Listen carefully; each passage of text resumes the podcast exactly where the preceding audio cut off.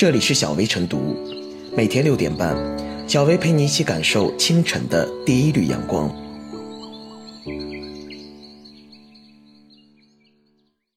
本期导言：一个人文城市，总会有几个放荡不羁的吟游诗人，或者些许自成风景的街头艺人。他们是包容开放的城市里有趣的灵魂。最近，四川成都进行收编街头艺人的探索，该市文化广电新闻出版局。公开招募符合条件的街头艺人，经审核和复试后，可获得相应的演出许可。今后，持证艺人可在成都市区三十个指定区域表演，并自由接受打赏，不会受到城市管理部门驱赶。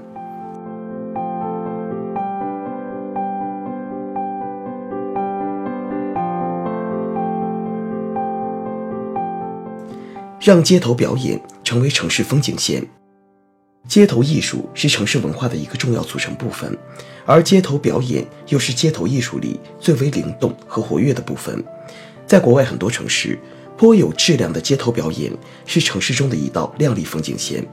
相比之下，国内城市的街头表演质量的确参差不齐，而且形式非常单一，主要以唱歌和演奏为主，其中很大一部分都是吉他自弹自唱。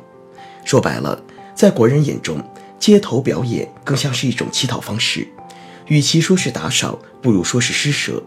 基于这样的观念，稍微有点水平的表演者都不愿意在街头演出，哪怕在酒吧驻唱，收入并不高，至少比街头乞讨有尊严。有水平的表演者不愿意在街头演出，在街头演出的都是乞讨的，两者互为印证，互为强化，久而久之，街头艺术也就不成其为街头艺术了。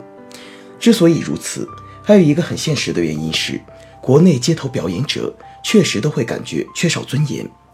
最典型的问题是，他们会和街头小贩一样，或者说和流浪乞讨人员一样，被城管赶来赶去。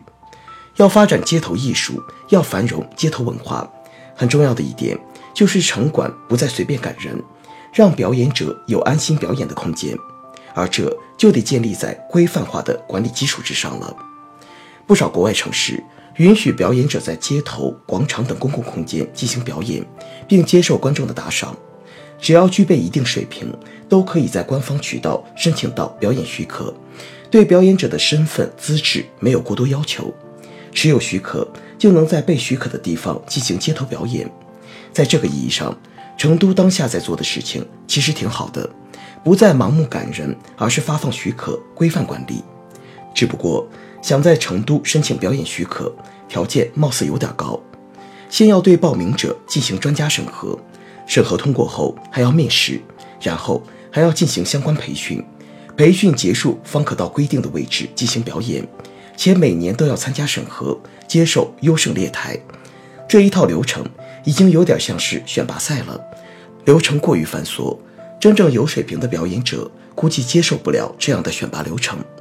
其实。管理部门并不需要管得这样深入，具有一定水平就可以发放许可，让他们到市场中去自由竞争，优胜劣汰。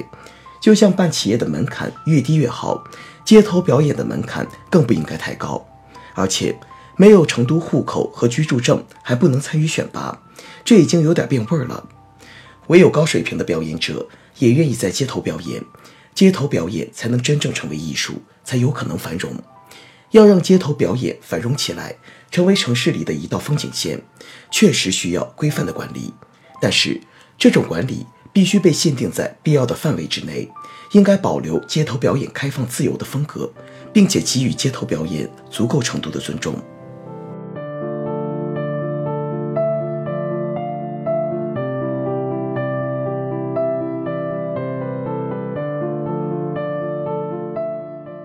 开放的城市容得下持证的街头艺人，在行政许可清单化的语境下，持证艺人的做法乍看起来有些扎眼。不过，此证非彼证，与其说这是街头艺人权利与自由的延展，不如说是城市文化服务功能的创新。有了这个证件，城管工作的难度系数肯定增加了，文化管理的职能责任肯定加压了，钱没多收一分，活却增加了几成。最大的私心也是想让街头文化激活城市的万般风情。参差多态，美之本源。剧院演出固然是文化生活常态，街头艺术亦是美好生活所需。王大厨说，自周秦汉唐以来，中国文艺史上的街头文化历来就是精英文化、宫廷文化的活水和源流。《清明上河图》里的街头文化就是繁荣如斯的朝代的注脚。且不谈马三立、侯宝林等近代大师，即便是西单女孩等时下明星，也有过街头表演的经历。一方面，街头艺术是城市品味和气质的代表之一，它比鳞次栉比的高楼大厦更温润人心。街头艺术的活力往往与生命现场的张力融合，其声腔唱段、进场效应等。有着原始的野性与原创的美感，人们或驻足流连，或回首顾盼，城市在艺术的共情中温暖起来。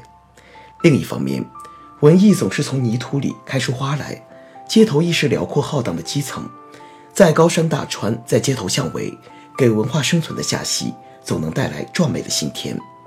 我们的文化自信、主旋律和正能量，不仅表达在严谨的大舞台，而且。还展现在活泼的小天地，街头艺人持证上岗，在国内亦有先例。比如，上海曾率先探索街头艺人持证上岗演出。时至今日，上海街头已有一百二十名艺人，在全市八个演出点持证上岗，数年时间必益长远。如果目光更开阔一些，在巴黎、纽约、莫斯科等欧美城市，街头表演早已成为市井文化的重要组成部分。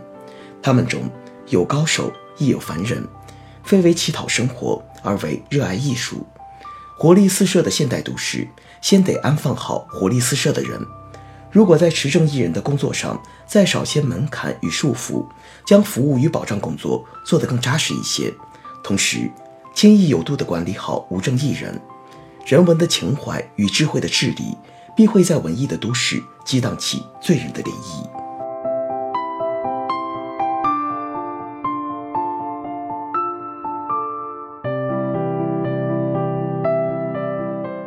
最后是小薇复言，一直以来，街头艺人们鲜活独特的个性化表演，温暖了我们的城市，也丰富着大众的精神文化生活。不过，无序混乱的街头表演，也给城市管理者带来了许多意想不到的困扰。近期，成都在规范街头艺人的创新做法，不失为一次有益的尝试。从报名审核到认证培训，从表演内容到礼仪举止。从签订从业承诺书到优胜劣汰，在细节处的精细要求，能看出成都对街头艺人的管理真的上心了。这样的做法摒去了过去一刀切式的简单粗暴，既没有一棍子打死，也不是放任自流。所谓疏堵结合，从政策的制定上就充分体现出来。当然，给街头艺人开启方便之门，只是一个良好的开端。如何让持证上岗的街头艺人愿意到指定区域？如何在表演方式和内容上继续保持健康、推陈出新、老少皆宜等种种问题，还考验着城市管理者的智慧和魄力。